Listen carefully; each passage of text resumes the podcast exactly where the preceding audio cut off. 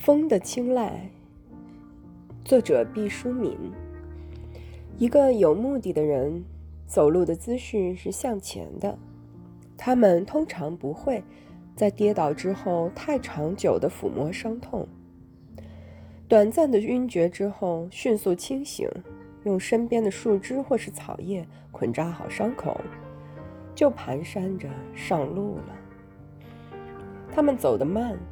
但很坚定，不会因为风险而避开既定的方向，也不会为路边一些小的花果而长时间的流连忘返。当然，也有痴迷和混沌的时候，但他们能够重新恢复思考，从容向前。风的青睐是无价的礼物。